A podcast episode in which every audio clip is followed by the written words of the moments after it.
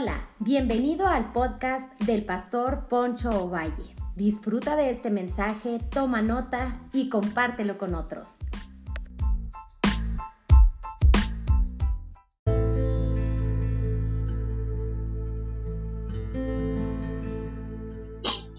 Hola, bienvenidos a otra reflexión de la palabra de Dios y en esta hora quisiera hablar de la ira.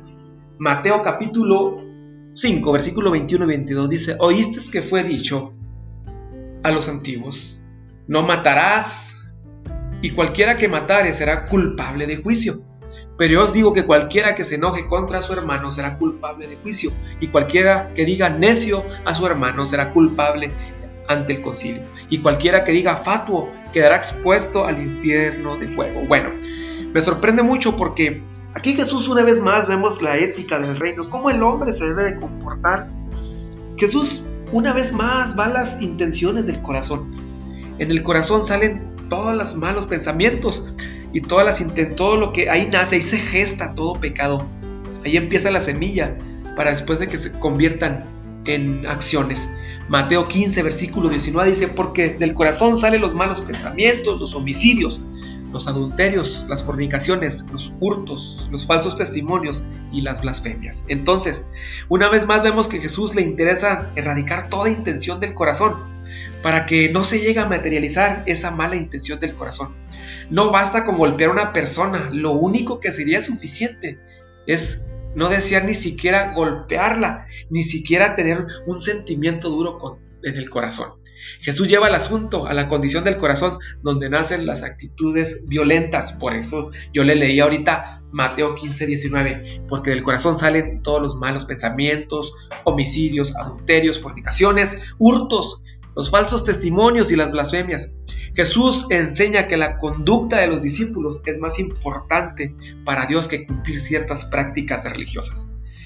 Hay personas que a lo mejor cumplen ciertas prácticas, para tratar de, pues agradar a Dios y no está malo porque no es malo eso, pero déjame decirte, Jesús quiere tu corazón, donde nacen los malos y los buenos pensamientos, donde todo aquello se gesta, en, este caso todo aquello que es malo. Entonces, Jesús nos está previniendo, lo primero que Jesús nos está previniendo es que no tengamos arranques de ira momentánea.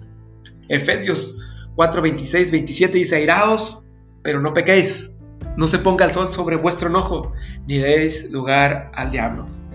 Es la ira que se inflama rápidamente y se consume con una misma rapidez. Es una ira que surge de prisa y que también pasa deprisa.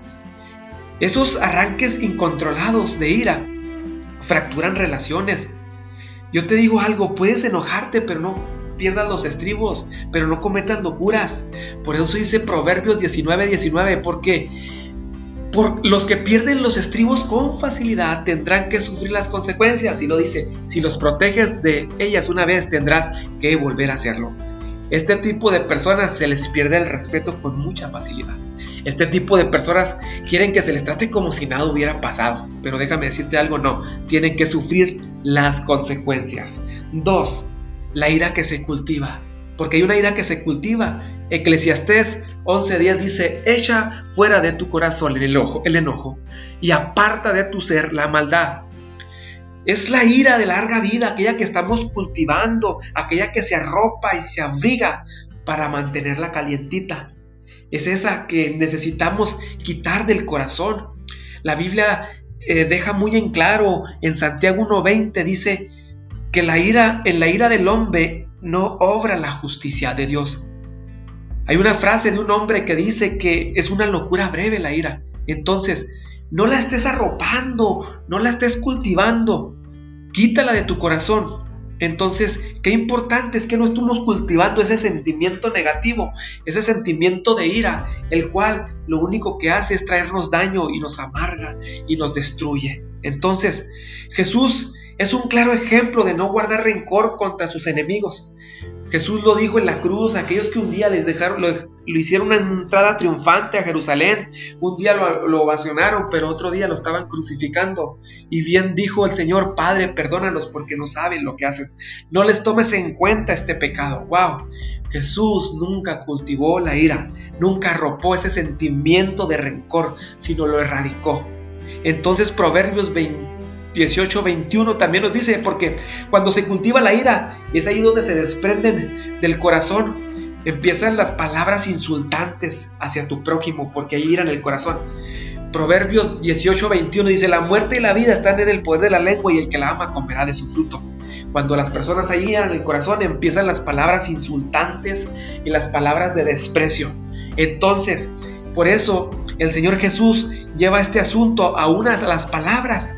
Por eso dice la escritura que no digamos que no le digamos necio a nuestro hermano, porque será culpable ante el concilio, que no le digamos fatuo porque no porque quedaremos expuestos al infierno de fuego. Entonces, me sorprende porque aquí el Señor Jesús nos está diciendo ni siquiera lastimes y hieras a las personas con palabras insultantes. Una cosa sí sabemos que cuando tú declaras una palabra y cuando tú dices una palabra, ya sea buena o sea mala, ahí se queda grabada en las personas. Que tus palabras sean palabras para alimentar la fe de otros, para motivar a otros, que sean palabras de aliento, de amor. Controla tu ira, no la cultives porque eso destruye y destruye a tus semejantes y fractura tus relaciones. Tercero, la ira destruye tu relación con Dios. Mateo 5, 23 y 24 dice, por lo tanto, si presenta una ofrenda en el altar del templo, de pronto recuerda que alguien tiene algo contra ti, deja la ofrenda allí en el altar, anda y reconcíliate con esa persona y luego ven y presenta tu ofrenda a Dios. Una persona que está enojada, que tiene ira en el corazón, necesita renunciar a ella y necesita ir a pedir perdón. Pero aquí hay un aspecto muy importante. No basta con pedirle perdón a Dios, tienes que pedirle perdón a la persona que le hace eso daño, porque es aquí algo impresionante, ¿verdad? Primero el Señor Jesús dice, pues que no seamos personas que nos enojemos, que no digamos palabras insultantes, pero si dijimos palabras insultantes necesitamos pedir perdón a las personas. Hay personas que dicen, oh, yo le pido perdón a Dios, si Dios ya, Dios ya me perdonó. No, no, pero tienes que haber retribución, tiene que haber restitución. Si tú lastimaste a alguien, tienes que pedirle perdón, porque si no tu ofrenda no va a poder eh, ser aceptada delante de Dios. Si una persona tiene ira en el corazón y tiene acciones negativas, afecta tu relación con Dios. Si alguien había robado, si alguien había maltratado a alguien, tenía que restituir aquello que había robado, maltratado, a cualquier palabra hiriente que había declarado contra su prójimo.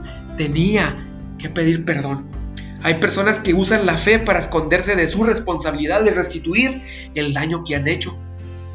La fe no es para evadir nuestra responsabilidad de enfrentar nuestras malas decisiones y nuestras malas acciones. La fe te ayuda a enfrentar tus malas decisiones y, y retribuir y este, eh, restituir aquello, aquel daño que tú has hecho.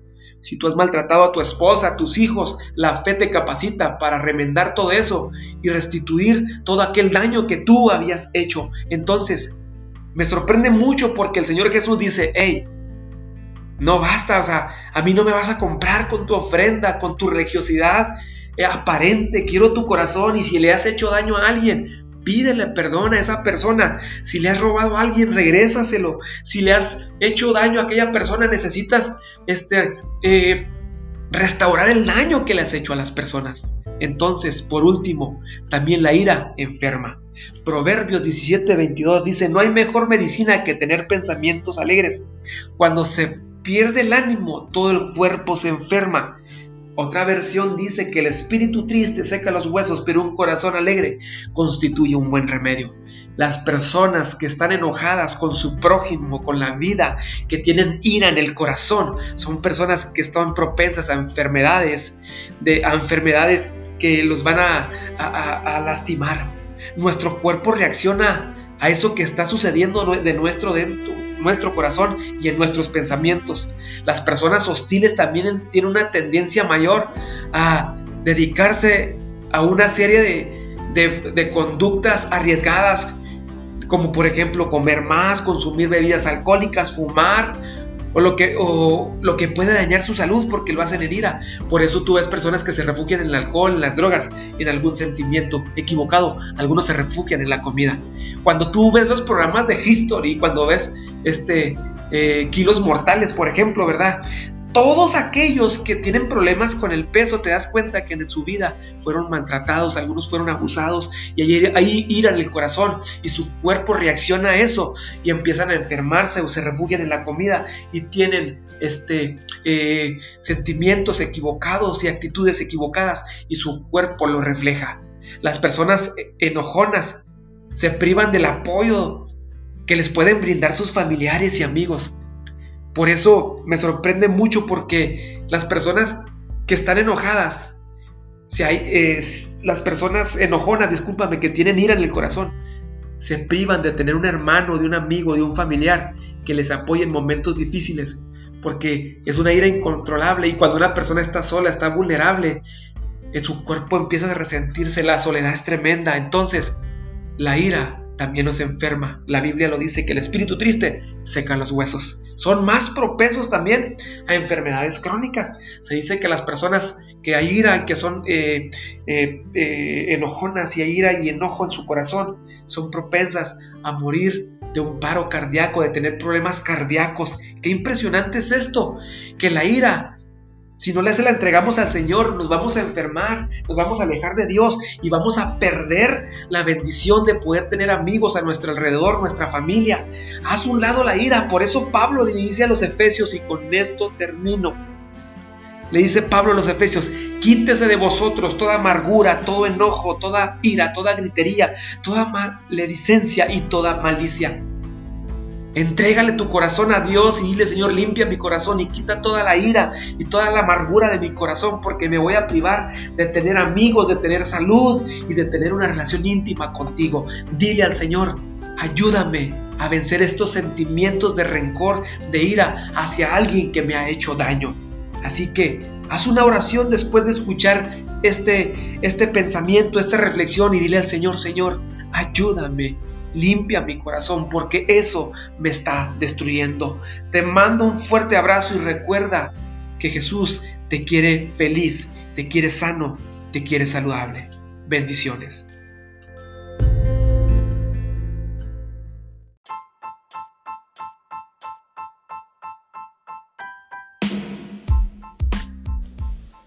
Hola, hola, gracias por habernos escuchado. Yo soy Poncho Valle pastor de la iglesia Casa de Gracia en Delicia, Chihuahua, México.